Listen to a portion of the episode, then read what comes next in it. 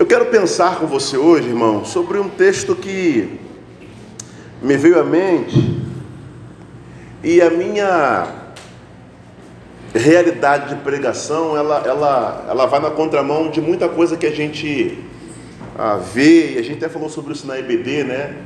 Ah, Deus tem algo para nossa igreja e a forma com que Deus fala aqui, seja através do pastor, qualquer outro irmão que ministra aqui, é sempre ah, um confronto, mas um confronto positivo, não é?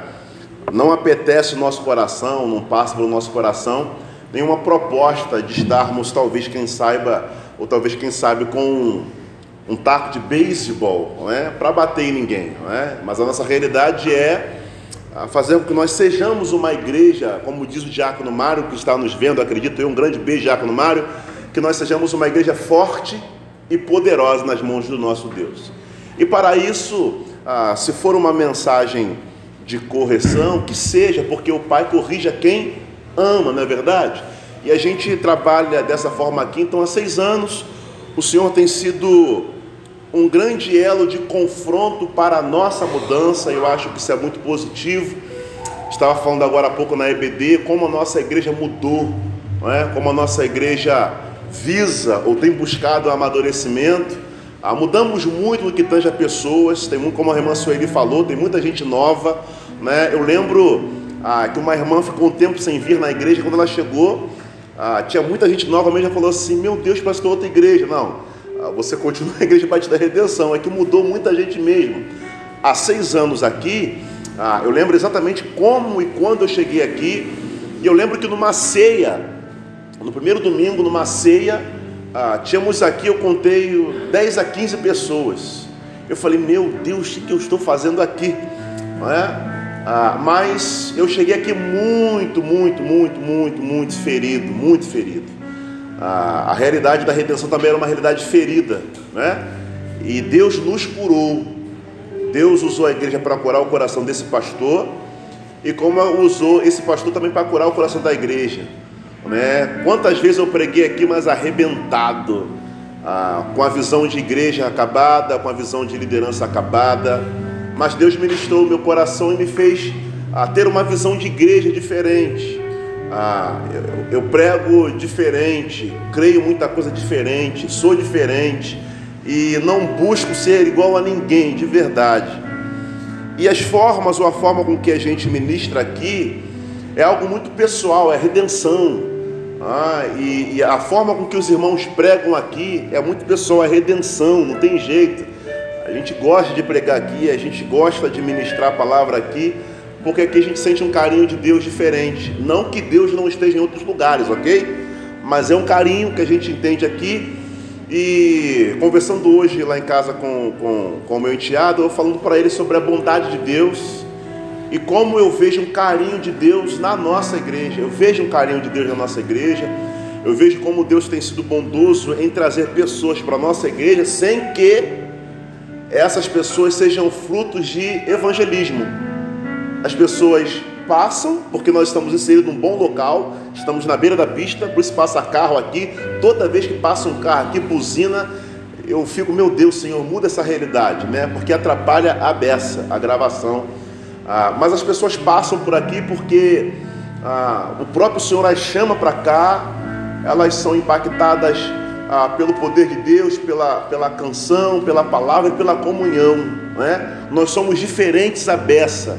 Mas uma coisa, irmãos, essa igreja ela tem algo que é muito legal.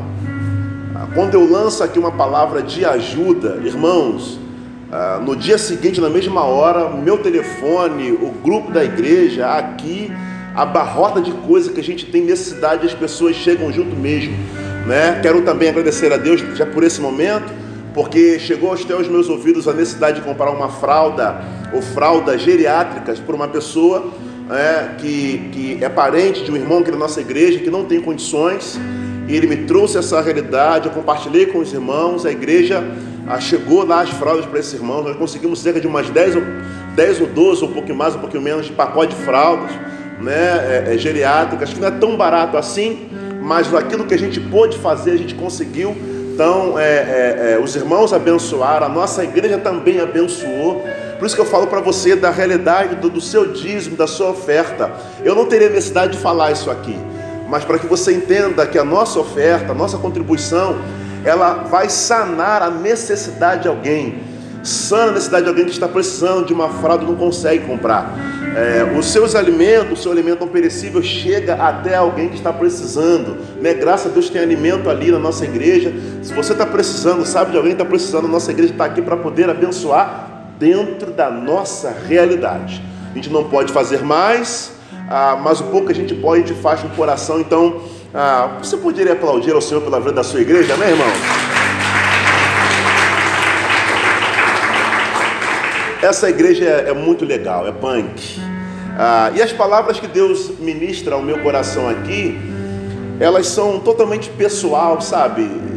E por mais que eu tenha oportunidade de pregar em tantos outros lugares, eu não consigo pregar o que eu prego aqui em outros lugares. Eu já até preguei algumas mensagens em outros lugares aqui. Mas o que Deus tem para a gente aqui é, é nosso, é uma nossa realidade, é para a gente aqui. E essa palavra, ela veio ao meu coração e perdoe. Deixa eu compartilhar aqui um pecado para você. A maioria das palavras que eu prego aqui, ela vem quando eu estou entrando no chuveiro para tomar banho. Desculpa aí, não fica escandalizado não. Não sei qual é o mistério que tem no chuveiro. Você sabe por que eu preciso me limpar? Porque eu estou sujo, não é pecado? Não sei o que é, mas quando estou tomando banho, aquela água que desce, aquele refresco que desce, são as mensagens que Deus tem para mim. Eu acho algo interessante, porque sempre quando eu estou tomando banho, né? Não se escandalize, mas é assim que Deus fala comigo. E essa palavra, ah, eu, eu lutei para não pregar porque ela de fato é uma reflexão, ela foge daquilo que nós chamaríamos de pregação. Ah, ela tem a ver muito mais com um papo reflexivo, algo filosófico, algo para mexer um pouco a nossa cabeça, para nos fazer pensar. E até ontem eu não tinha um tema para essa mensagem, eu tinha um texto, tinha mensagem, mas não tinha um tema. E vindo ah, de Bangu, aniversário do meu irmão, ah, Arthur Rios, Deus falou no meu coração o tema dessa mensagem: festa e luto realidades antagônicas. Eu falei, Senhor, mas esse é um papo tão filosófico, né? Ah, mas é desse jeito que eu caminho. Esse, esse, é, esse é o Alexandre.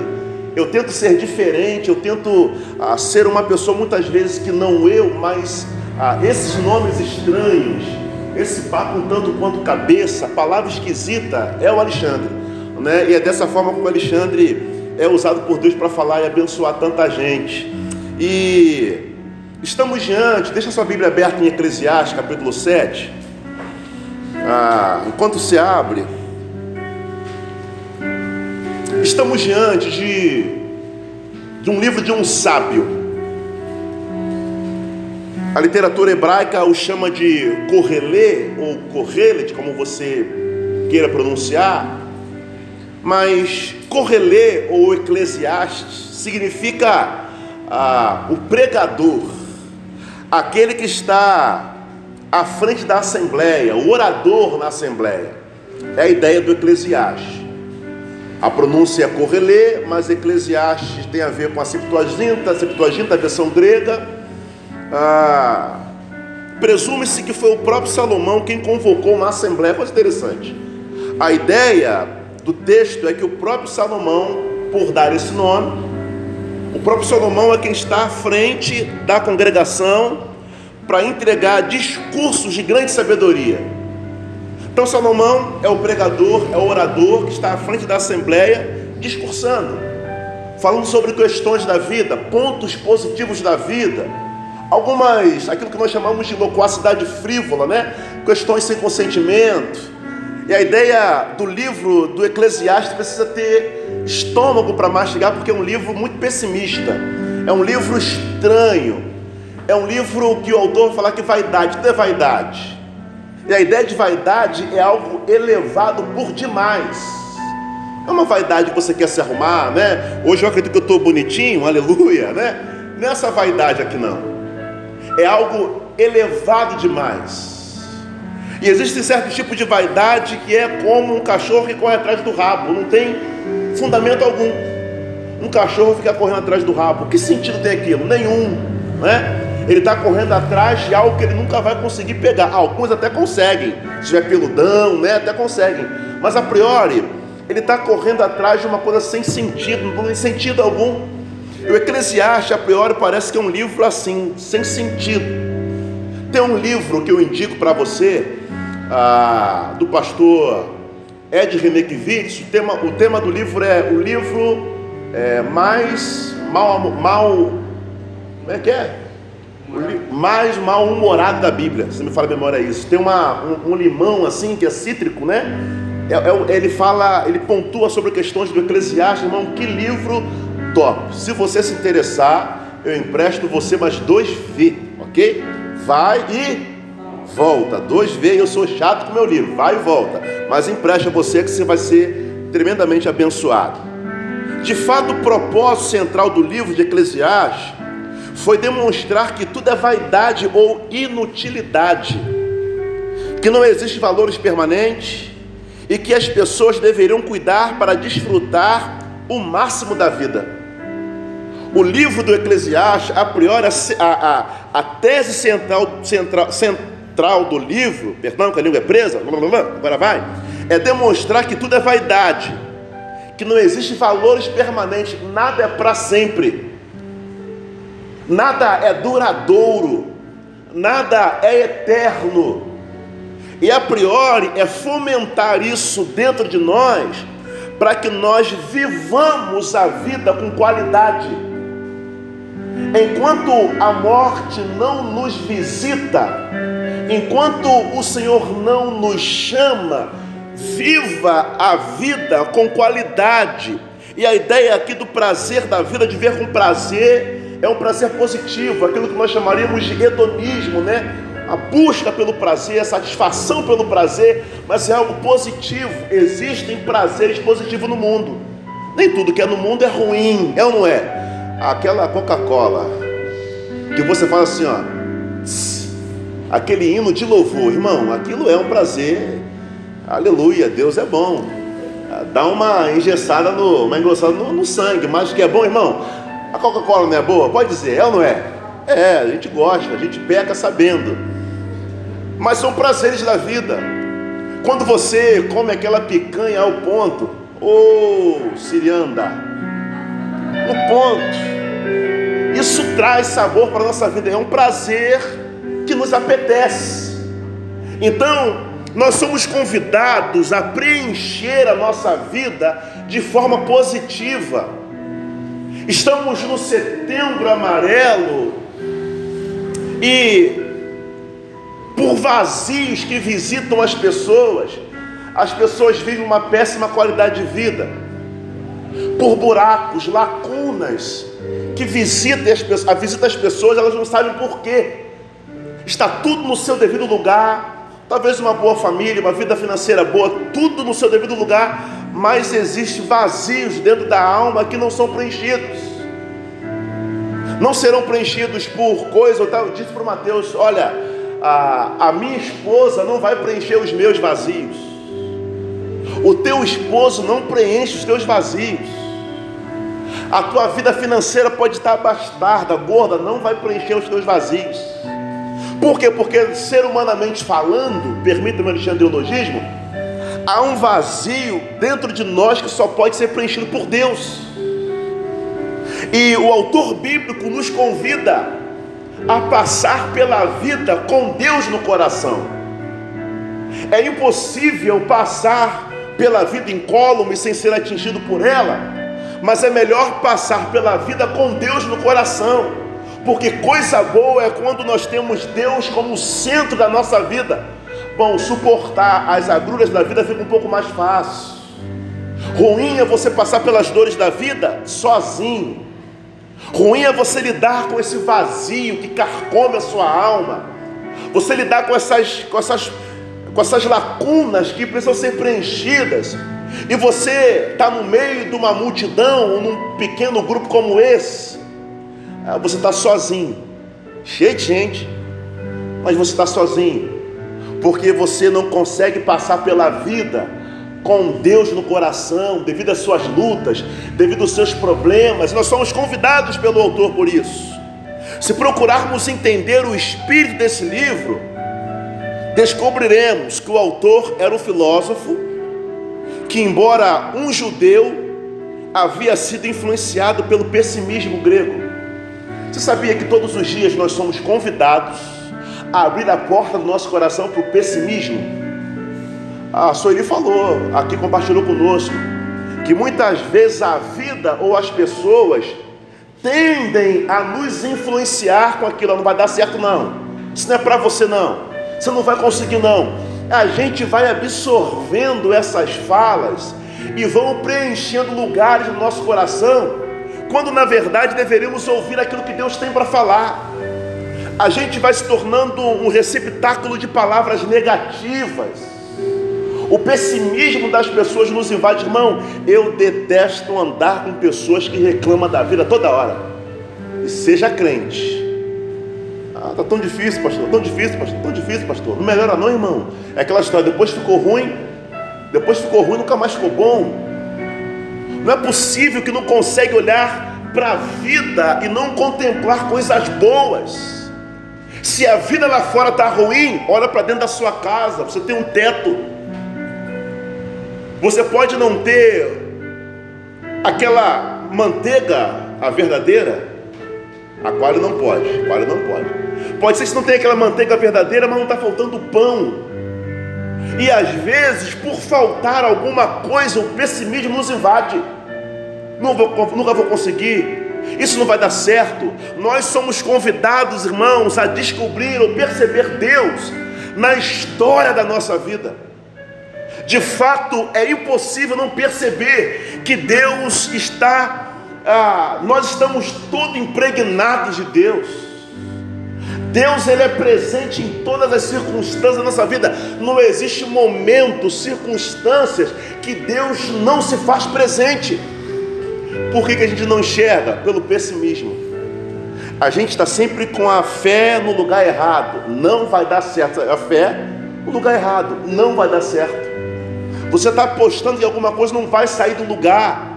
E às vezes na igreja a gente percebe Deus abençoando tanta gente e na verdade quer nos abençoar também. Por que, que não abençoa, pastor? Pela tua visão pessimista. Você não consegue perceber que Deus está conduzindo a sua história, conduzindo a sua vida.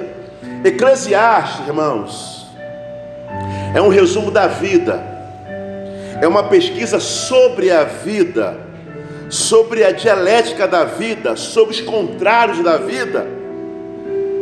Eclesiastes é um livro de festa, mas é um livro de luto, de realidades totalmente antagônicas, realidades contrárias que não se encontram. Hoje você pode ter vindo de um aniversário de 15 anos, está aqui na igreja, mas pode ser que ao sair daqui você receba uma notícia ruim, ó, festa e ao mesmo tempo o que? Luto. A gente lida com isso. Pastor, então nem se fala. Vai no sepultamento, à noite tem que pregar na igreja. Vai no sepultamento, semana seguinte tem um casamento para poder fazer luto e festa, festa e luto, e a gente precisa aprender a lidar com isso. Por quê, pastor? Porque é uma realidade. Não tem como nos afastar dela, não tem como fechar a porta para ela, não tem como é, é, é, passar pela vida sem ser atingido por ela. É uma realidade. E a minha proposta nessa noite é falar com você sobre a realidade da vida. Eu queria muito, irmãos, que a nossa vida fosse só festa.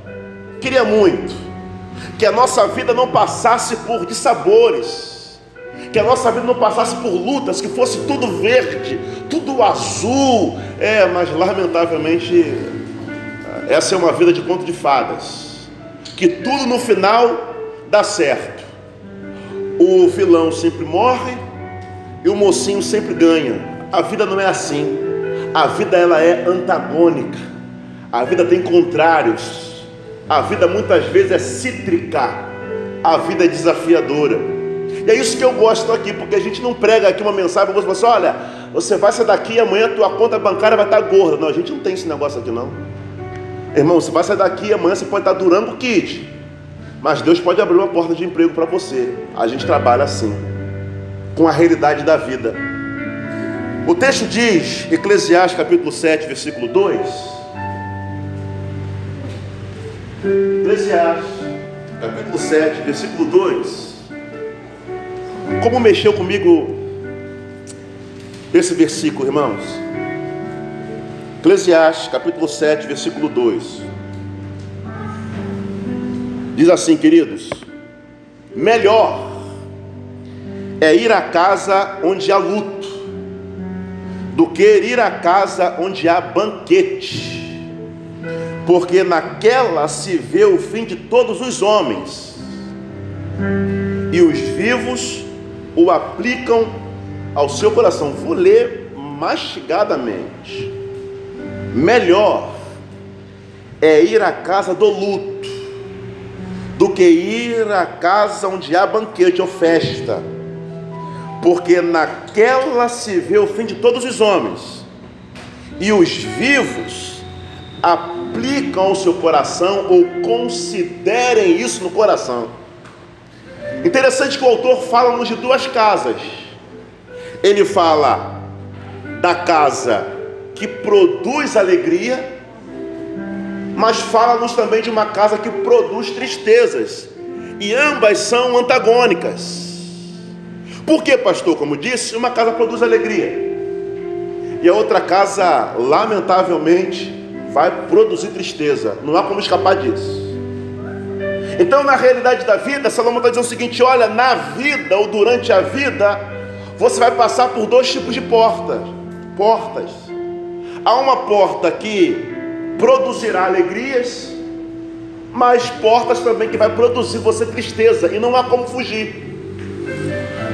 Eu estava falando hoje que o texto bíblico ele é muito realista. Ele diz o seguinte: olha, falando ontem, é melhor sofrer fazendo bem do que sofrer fazendo mal.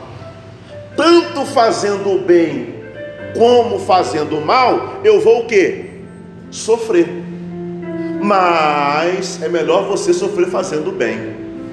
Então não existe, são, são coisas contrárias. Não existe a possibilidade de passar pela vida sorrindo eternamente. Como também não passaremos pela vida chorando o tempo todo. Não há mal que dure para sempre. Como também, a priori, humanamente falando, ah, pesado é, mas é quase que impossível passar pela vida sorrindo o tempo todo. Porque nós temos desafios, nós temos problemas, somos visitados por realidades que nos causam tristeza, que nos causam estresse, e nós precisamos entender isso. Se eu perguntar a você, que tipo de casa você gostaria de passar? A casa da alegria ou a casa da tristeza? Que tipo de casa você gostaria de passar? Óbvio, pastor. Eu gostaria de passar pela casa da alegria, até eu, irmãos. Se eu pudesse todo dia, a minha vida seria uma festa, todo dia. Se eu pudesse escolher que tipo de porta passar todos os dias, certamente seria a casa da alegria. Mas nesse caso, nesse caso, o texto que nós estamos lendo, a alegria não ensina nada a ninguém. Como é bom ter alegria. Como é bom celebrar aniversário. Quantos aqui gostam de fazer aniversário? E fazer festa? A Lana deve estar me vendo. A Lana gosta de fazer festa. Pastor, eu gosto de fazer festa. Você gosta de fazer festa, Viviane? Gosto de fazer festa. Como, irmão, seria beautiful se todo dia nós pudéssemos fazer festa. Haja tutu no bolso, né? Mas a vida não é assim. Os sabores da vida. Somos convidados então pelo autor a considerar a casa do luto. Por quê? Porque o luto é reflexivo. No luto, no cemitério, na tristeza, nós refletimos. Não tem ninguém que ao passar por um momento de tristeza não reflita. Como eu disse, eu acredito que os irmãos que passaram pelo susto do Covid, ou que já passaram por algum tipo de susto na vida, saíram reflexivos. De alguma situação da vida, aquilo serviu para reflexão. Por quê? Porque a perda momentos ruins, nos leva a refletir, nos leva a perceber coisas que talvez nós jamais havíamos percebido. O perder, o luto tem a ver com perder. Quero falar de morte física, não, pode ficar tranquilo. Mas eu quero falar sobre essa questão de perder alguma coisa. Há quem diga que a gente só valoriza quando perde. Porque enquanto tem, enquanto está tudo muito bom, é festa. Está tudo tranquilo, pastor? Tudo favorável, pastor?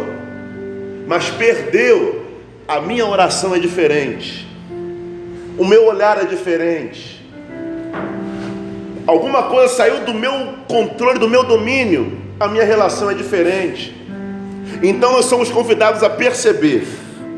O autor diz: considerem, percebam, levem a sério. O que, pastor? O que precisamos considerar ou levar a sério dentro do versículo que nós lemos? Que a vida, minha gente, guarda isso no seu coração no nome de Jesus. O que precisamos considerar à luz do texto que lemos? Que a vida exige de nós uma compreensão para aprender a lidar com as questões que se apresentam diante de nós. Nós somos convidados por, por Salomão Melhor é na casa do luto do que na casa da festa, porque naquela se vê o fim de todos os homens, e os vivos aplicam o seu coração. Precisamos considerar que a vida exige de nós uma compreensão para aprender a lidar com as questões que se apresentam diante de nós, e a morte é uma realidade. Precisamos aprender a lidar com ela. Esse período de Covid, irmãos, ah, perder alguém nesse período foi terrível.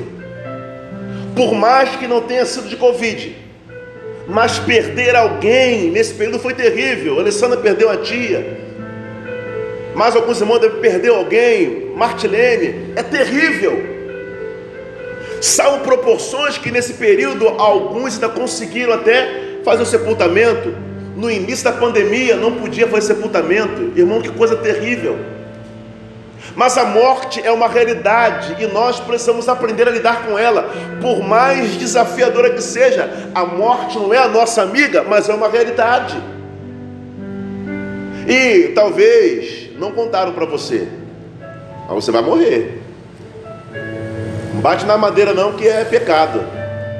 Talvez não contaram isso para você. Ou então você ora para que o Senhor busque você antes disso. Amém, amém? É, essa é a minha oração, Senhor, volta antes. Não quero passar por esse negócio não. Porque é terrível, eu já disse para você, quando eu estou no momento de morte, a minha fé, irmão, ela exala. Eu fico assim, Senhor, ela podia bem que levantar, ele podia levantar, né? Eu, eu creio nisso, irmão. eu creio. Se você não acredita, é com você. Eu tive um professor de Fundamentos da Fé, Natan Rufino. Ele falou que ele ia para o cemitério e ficava com a mão assim, tímido, mas ficava, levanta o nome de Jesus, levanta o nome de Jesus, levanta o nome de Jesus, levanta. Ele cria que aquela pessoa que está ali podia levantar. Era a experiência dele, nunca levantou, mas fé no coração dele nunca faltou. Mas é uma realidade que está aí, nós precisamos aprender a lidar com ela. Pensar no luto como perdas da vida, precisamos pensar no luto como perdas da vida como dilemas da vida, com luta com problema. O luto que eu quero pensar com você, ou ir na casa do luto, é aprender a lidar, lidar com essas perdas que a vida proporciona. Talvez você nunca perdeu ninguém, e tomara que não, mas você tem perdido muitas coisas na vida, e de repente se pega nos porquês da vida: por que, que eu perdi isso? Porque eu estou é, é, enfrentando esse momento de tristeza, porque esse problema, porque essa luta, meu irmão, realidade da vida. Nós precisamos aprender a lidar com as questões que a vida avoluma diante de nós. A vida exige de nós amadurecimento. Enquanto povo de Deus, enquanto servo de Jesus, a vida, o reino espera do seu povo maturidade.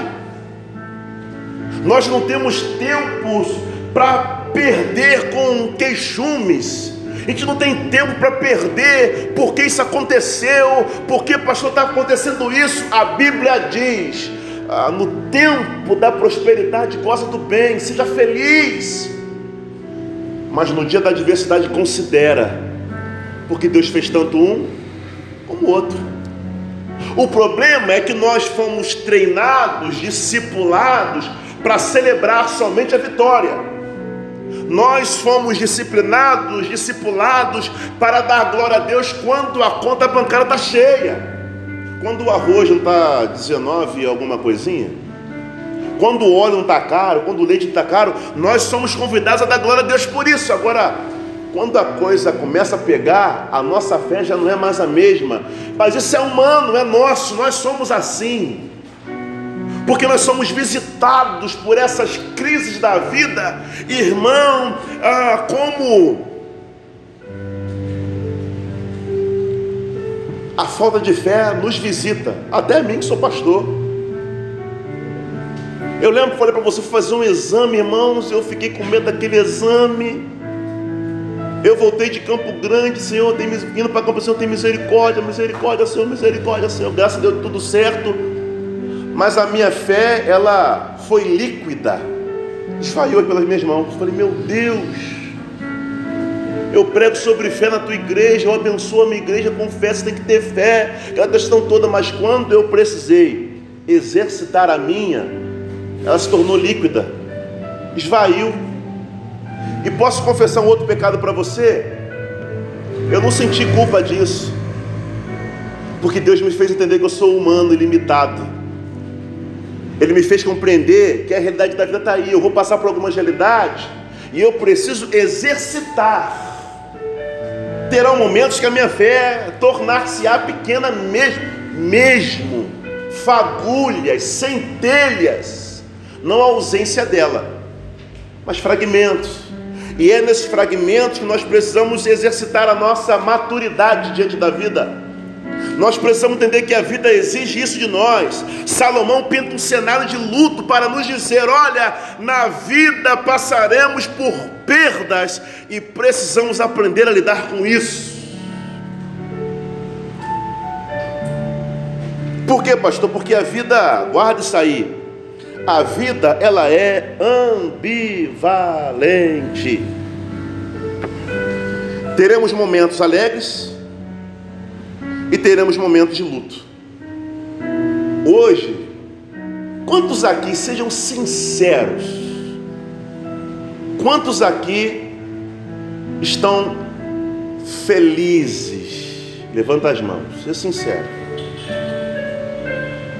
Agora seja muito sincero, não comigo, mas com o Espírito Santo. Quantos aqui estão tristes? Tristes. Glória a Deus por isso. Amanhã você que está feliz pode estar triste. E hoje você que está triste, amanhã pode estar feliz. São ciclos da vida. E não se perturbe por isso. Não seja invadido pelo santarrão. Esse negócio de tristeza é do diabo, irmão. Vigia. Não, não, não, não. É, deixa ele com a santa Santa Rice dele para lá. Perdoe o elogismo. Deixa ele para lá. Curta a sua crise. Chegou, visitou você. Precisa lidar com isso. A vida, há quem diga que a vida é uma roda gigante. Um tanto estranho, desafiador, mas é. Porque tem momentos que nós estamos lá em cima, não é verdade? Estamos alegres, uh, estou lá em cima, mas tem momento que desce.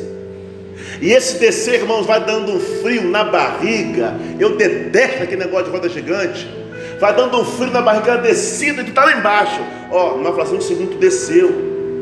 A vida é ambivalente, ela é tensa mesmo. E nós somos convidados a considerar isso. A vida é um momento conflitante, sentimentos positivos e negativos, questões antagônicas. Eu acredito que de uma certa forma, acredito que de uma certa forma, precisamos lidar, precisamos aprender a lidar com isso. Sair do vitimismo. Irmão, vitimismo com crente não rola, não pega. A vida requer de nós reflexões. O que precisamos considerar? Para a gente não sair muito tarde daqui. O que precisamos considerar diante da vida? Que a alegria é uma péssima professora. Ela não ensina nada a ninguém. Você está numa festa, tute, tute, tute. Aquilo te ensina o quê? Nada. Traz reflexão, reflexão de quê? Não há reflexão na festa. Não se desenvolve saberes nem reflexão na festa. Agora, quer ver uma coisa que desenvolve reflexão, irmãos? Repito, quando você está vendo lá uma pessoa querida ou não, ah, numa caixa de madeira, e você olha para aquilo e sabe que num futuro distante ou próximo será a tua vez. Você está ali abençoando família, orando pelas famílias, Senhor, consola o coração, mas chegará um tempo que a nossa família será consolada. Que coisa tensa, que coisa estranha ter que lidar com isso. E há quem diga que quando a, a senha tocar, irmão, não, não adianta. Há uma história que diz que o pastor falou assim: sumiu um celular na igreja. E foram procurar o pastor, o pastor sumiu um celular na igreja, pastor, casa de Deus não pode acontecer isso. Aí o pastor pegou uma pena, não tem uma pena aqui, mas digamos que fosse uma pena. Pastor, irmãos, sumiu o celular do irmão Astrogildo, vamos dar o nome para o camarada. E o celular não aparece, irmãos, aonde essa pena parar é quem está com o celular, irmãos. Eu vou assoprar essa pena no nome de Jesus. E o celular vai aparecer, o pastor assoprou a, a a pena. A pena foi passando assim pelos irmãos que estavam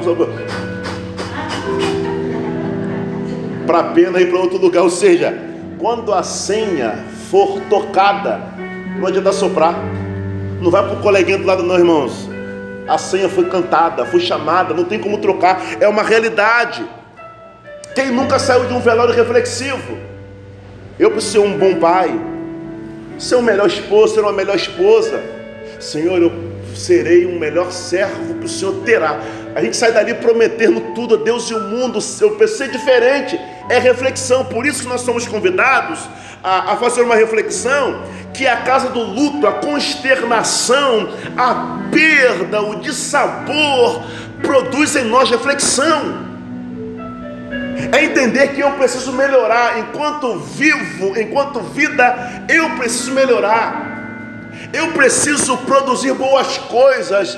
Ah, o caixão, a morte não vai mais louvar a Deus. Então, se eu estou com vida, estou com espírito de vida, eu vou refletir, vou glorificar a Deus com a minha vida. Eu serei o melhor pai, serei uma melhor mãe, serei o melhor amigo, irmãos. A vida precisa construir algo em nós. E o que me deixa triste, boquiaberto, muitas vezes perplexo algumas pessoas que passam pela vida sem ser atingido por ela, tá nem aí com nada. Como diz a minha sogra, que deve estar me vendo, ela diz um ditado: Eu quero é que a mula manque, eu quero é rosetar. Ela fala isso. Eu não quero saber que a mula manca, eu quero rosetar. Eu não sei que ditado é esse, mas são pessoas que dizem assim: Olha, eu não estou nem aí com a vida.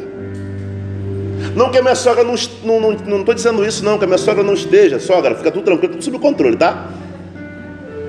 Mas são ditados que passam pela nossa vida, pessoas que não estão tá nem aí com a vida, e a vida está dando dicas, a vida está sinalizando, a vida está apontando coisas e situações que nós precisamos estar apercebidos. É por isso que nesse contexto é melhor ir a um velório Obviamente, em outros contextos, comemorações e conquistas são positivas. Estou dizendo que você não pode celebrar. Conquistou alguma coisa, celebre. Passou numa faculdade, celebre.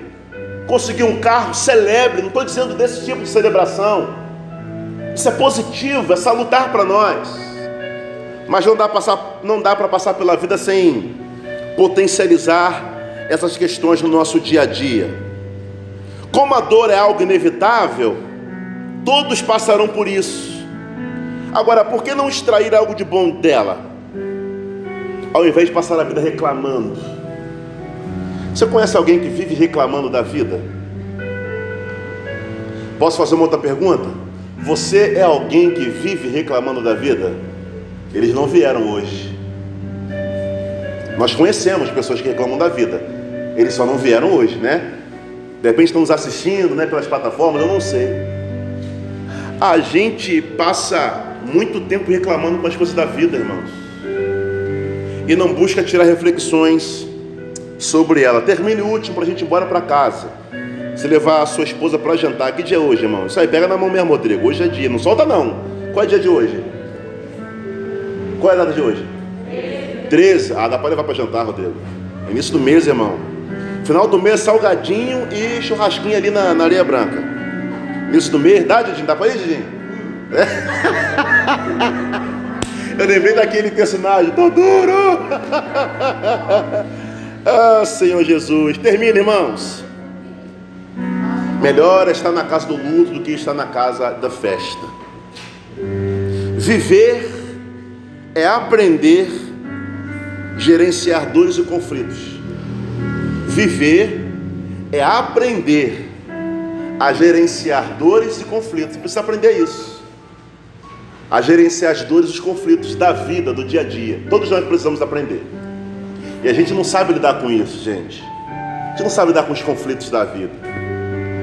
A gente não sabe lidar com as dores da vida. A gente não sabe. Quem melhor do que o crente para passar por essas situações? O dia, o sábio, diante da sua experiência da vida, se viu tendo que administrar seus conflitos. O sábio diante da vida, diante da sua existência, se viu tendo que administrar seus conflitos, coisas e questões que não entendemos. A vida deveria ser uma festa, mas não é. E a gente tem que aprender a lidar com tudo isso. Bom, eu não sei com que perda você tem lidado, ou quais são as perdas que você tem enfrentado. De repente você se perdeu de si é uma perda. É um momento de luto que você está vivendo. Setembro amarelo, para alguns, é um momento de luto. São perdas. Perda da alegria. Perda de vontade de viver. São perdas. E que precisa fazer manutenção dessas questões dentro, internos, né? Aprender a lidar com esses conflitos que invadem a alma. E às vezes a gente não sabe de onde vem. Já teve dia que você acordou down, mal. Aí a pessoa pergunta assim: o que, que foi? O que, que houve? Ah, não estou bem não. Aconteceu alguma coisa? Não. Está sentindo o que? Eu não sei. O que, que eu não sei? Conflitos interiores. A psicologia vai chamar de coisas endógenas, coisas de dentro, crises interiores. A gente tem que aprender a lidar com as crises interiores, endógenas, e aprender a gerenciar conflitos externos, exogenais. Viver é gerenciar conflitos, tanto dentro como fora. Termino. Pastor, como aprender a lidar com isso? Dostoiévski diz: há um espaço no coração do ser humano do tamanho de Deus. Como lidar com os conflitos? Chamando Deus para ser nosso companheiro de viagem. Ele sabe exatamente o que é gerenciar conflito. Ele sabe o que é apaziguar a tempestade. Então, meu irmão, pô, pastor, está doendo o que eu estou passando. Ah, eu não sei, mas Deus sabe, Ele está vendo. Ele está vendo que tem momentos que a sua fé quase que se esvai ele vê quando você não tem vontade nem de levantar da cama. Ele vê que para você ir para o trabalho é um sacrifício. Ele está vendo tudo isso. Não é papo de pastor, não. É Deus falando com você. Está vendo tudo isso. Ele está falando para você, filha ou filho. Eu posso até tirar esse espinho da sua vida, essa da sua vida, mas nesse momento a minha graça sobre a sua vida te basta. Suporta mais um pouquinho. Aprenda a gerenciar esse conflito que tanto carcome você, que tanto te tira a paz, que não é para te matar no momento, mas é para poder trazer amadurecimento para a nossa caminhada. Precisamos aprender, por mais desafiador que seja, porque a vida espera isso de nós. Viver é aprender a gerenciar dores e conflitos. Que Deus nos abençoe e que nos faça refletir acerca da boa palavra dele. Amém, irmãos? Vamos ficar de pé, quero orar com você, não por você. Quero orar com